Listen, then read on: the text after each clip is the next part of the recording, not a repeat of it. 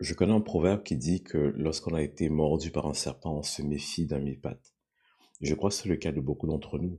On a été échaudés dans certaines situations de la vie et nous nous sommes comme surprotégés et nous avons arrêté de nous confier aux autres. Dans cet épisode, nous allons nous enraciner dans une vérité. Je peux faire confiance à nouveau.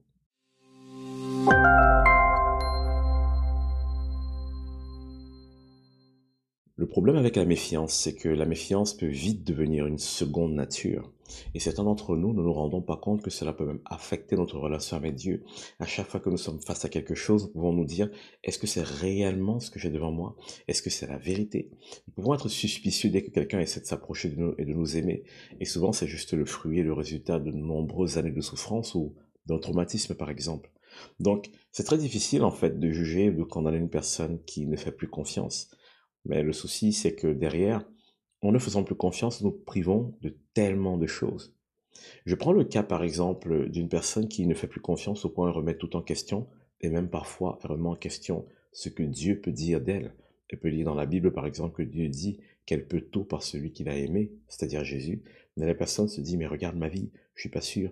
Au fond, il y a un problème, un manque de confiance. Et derrière le manque de confiance, qu'est-ce que nous devons entendre? Voici ce que moi je pense que nous devons entendre. Nous, les autres personnes en face, au lieu de juger, voici ce que nous devons entendre. La personne, en réalité, lorsqu'elle manque de confiance, ce qu'elle est en train de dire, c'est est-ce que je suis digne de confiance moi-même? Ou alors, est-ce que tu ne vas pas m'abandonner comme les autres? Ou alors, est-ce que tu ne vas pas me juger comme les autres une fois que tu connaîtras mon histoire? Ou est-ce que tu ne vas pas me trahir? Est-ce que tu ne vas pas m'humilier? Est-ce que tu ne vas pas exposer mes faiblesses? Derrière le manque de confiance, il y a ce genre de questions, en fait, qui existent.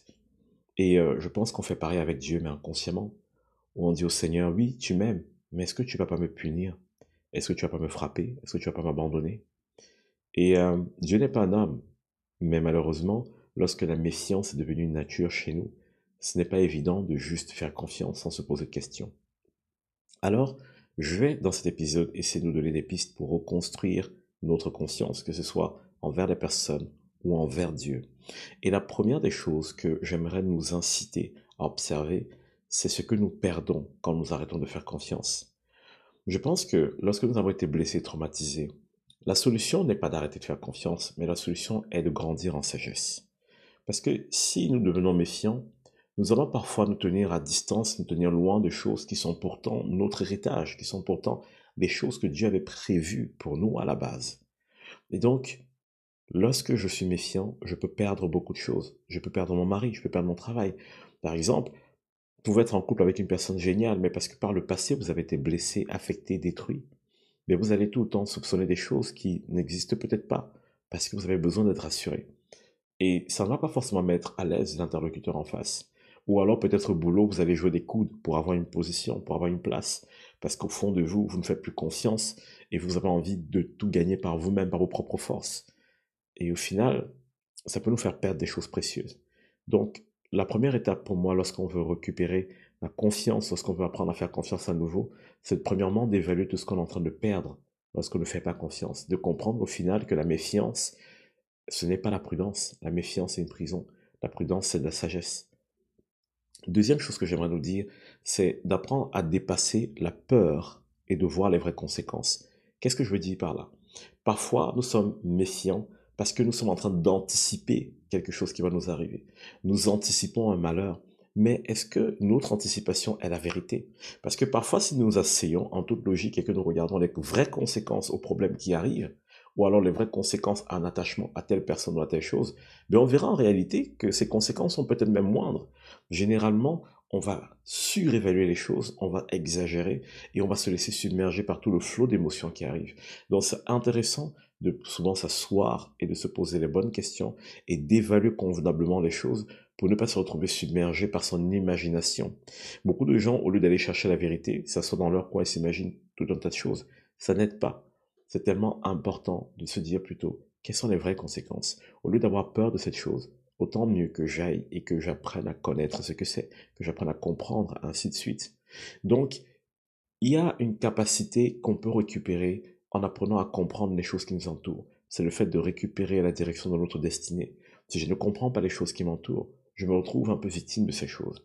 Mais quand je comprends, ben, je peux choisir de façon saine, non pas orienté par ma méfiance ou mes peurs ou mes craintes, mais orienté par la connaissance et la sagesse.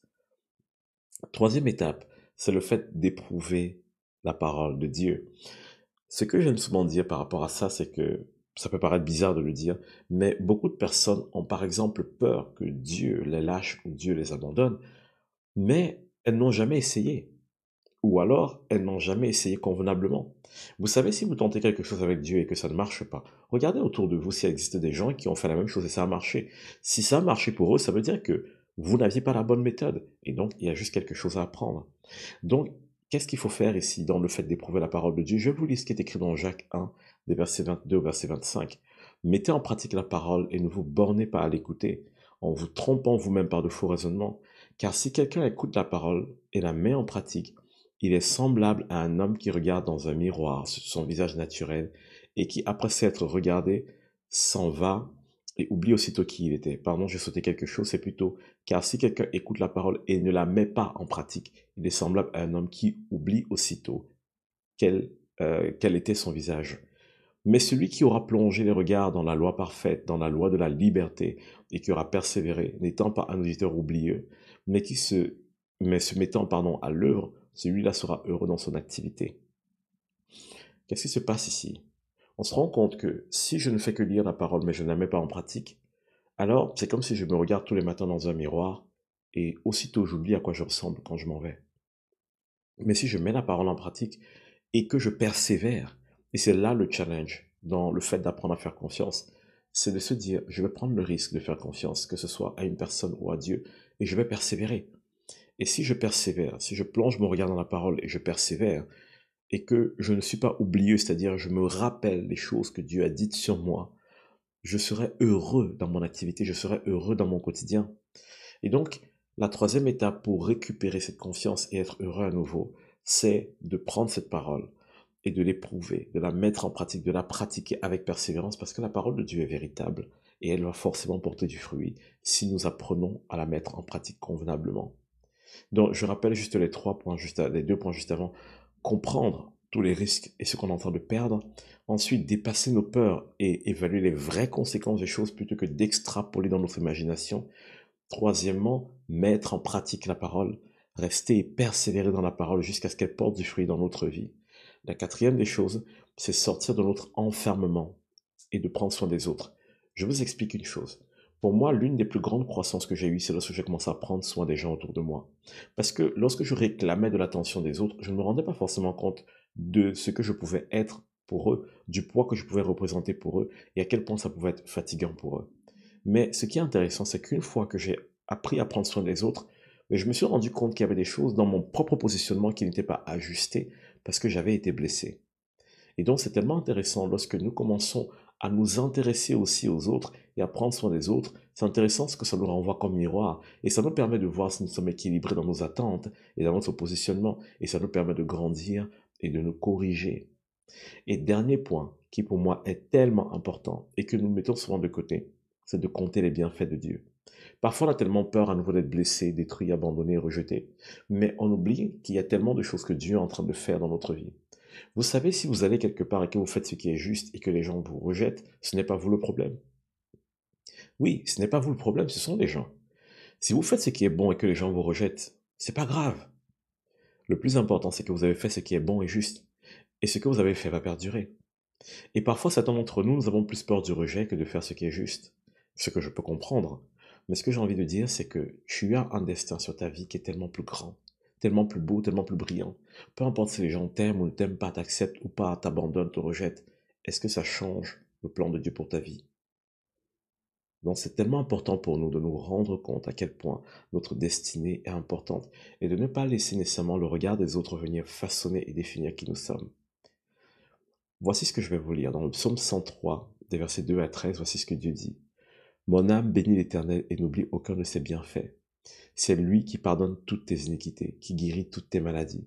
C'est lui qui délivre ta vie de la fosse, qui te couronne de bonté et de miséricorde. C'est lui qui rassasie de bien ta vieillesse, qui te fait rajeunir comme l'aigle. L'Éternel fait justice, il fait droit à tous les opprimés. Il a manifesté ses voies à Moïse, ses heureux enfants d'Israël. L'Éternel est miséricordieux et compatissant, lent à la colère et riche en bonté. Il ne conteste pas sans cesse, il ne garde pas sa colère à toujours. Il ne nous traite pas selon nos péchés, il ne nous punit pas selon nos iniquités. Mais autant les cieux sont élevés au-dessus de la terre, autant sa bonté est grande pour ceux qui le craignent. Autant l'Orient est éloigné de l'Occident, autant il éloigne de nous nos transgressions. Comme un père a compassion de ses enfants, l'Éternel a compassion de ceux qui le craignent. L'Éternel a compassion de toi.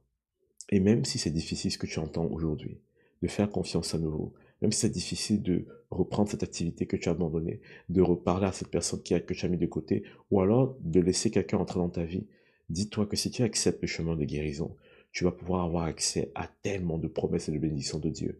Alors ne laisse pas ce que les autres t'ont fait définir ton avenir et choisis aujourd'hui de compter les bienfaits de Dieu. Parce que tu sais quoi? Ces bienfaits ne sont pas épuisés, ces bontés ne sont pas épuisées. Il en a encore tellement en réserve pour toi. Alors prends courage et souviens-toi de ces cinq choses. Comprendre tout ce que tu as à perdre quand tu laisses euh, le manque de confiance ou la méfiance grigner dans ta vie. Ensuite, dépasser tes peurs et apprendre à connaître les vraies conséquences des choses plutôt que de te perdre dans ton imagination. Après, éprouve la parole de Dieu, mets-la en pratique et tu vas voir qu'en persévérant dans la parole de Dieu, elle va radicalement transformer ta vie. Ensuite, sors de ton enfermement et prends soin des gens autour de toi. Et dernier point, compte les bienfaits de Dieu. Toi aussi, tu as le droit au bonheur et tu vas réussir parce que Christ est avec toi. Amen. Vous avez certainement autour de vous une personne qui a besoin d'être encouragée ou relevée.